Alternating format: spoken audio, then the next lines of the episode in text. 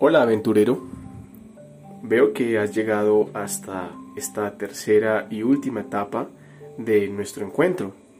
Quiero felicitarte, quiero animarte a que continúes con esta maravillosa experiencia.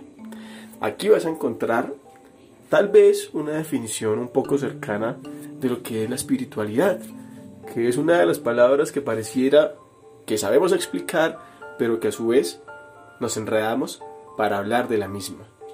Yo solamente quiero decirte lo siguiente. La espiritualidad es la vida misma. Es lo que tú, lo que yo vivo. Es lo que vivimos. Es la forma en la cual afrontamos cada una de las circunstancias diarias, de las circunstancias cotidianas. Hay que tener espíritu para la vida, para asumir y para afrontar la vida. De esa manera podremos trascender. Imagínate que estudias o trabajas y lo haces sin ningún tipo de ganas.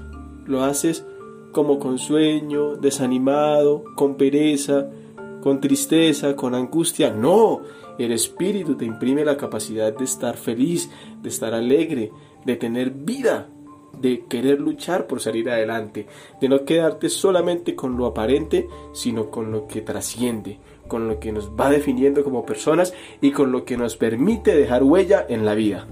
Vamos, acompáñame a este ejercicio.